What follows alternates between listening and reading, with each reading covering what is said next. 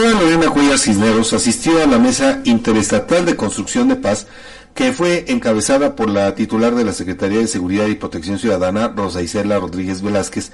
en la que fue acordado trabajar de manera coordinada entre los estados de Tlaxcala, México, Ciudad de México, Hidalgo y Puebla para combatir delitos en zonas limítrofes. En la reunión se abordaron diversos temas de interés para las cinco entidades. Se expuso la necesidad de generar acuerdos para abatir los índices delictivos, atender las problemáticas de inseguridad que comparten, generar una comunicación más estrecha y compartir información importante para brindar mayor tranquilidad a la población.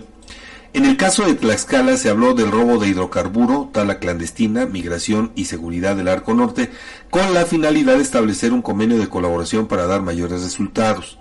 La titular de la dependencia federal, Rosa Isela Rodríguez, dio a conocer que las partes firmaron seis acuerdos para establecer una coordinación conjunta para el intercambio de información en materia de robo de transporte de carga en el Arco Norte,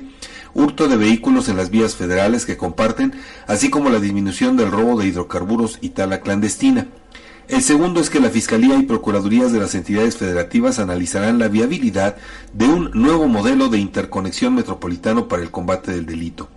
Como tercer punto, se acordó que cada órgano de procuración de justicia de las entidades que asistieron designen enlaces técnicos y jurídicos que se reunirán en el edificio sede de la Fiscalía General de Justicia del Estado de México el 7 de febrero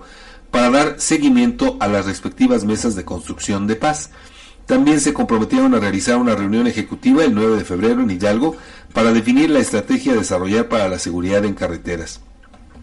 El quinto punto consiste en que las fiscalías y procuradurías estatales y federal coadyuven con las autoridades operativas al recibir sus informes policíacos homologados y por último llevar a cabo la segunda reunión interestatal para la firma protocolaria entre los gobiernos de las entidades referidas que se llevarán a cabo el próximo 28 de febrero en Tlaxcala.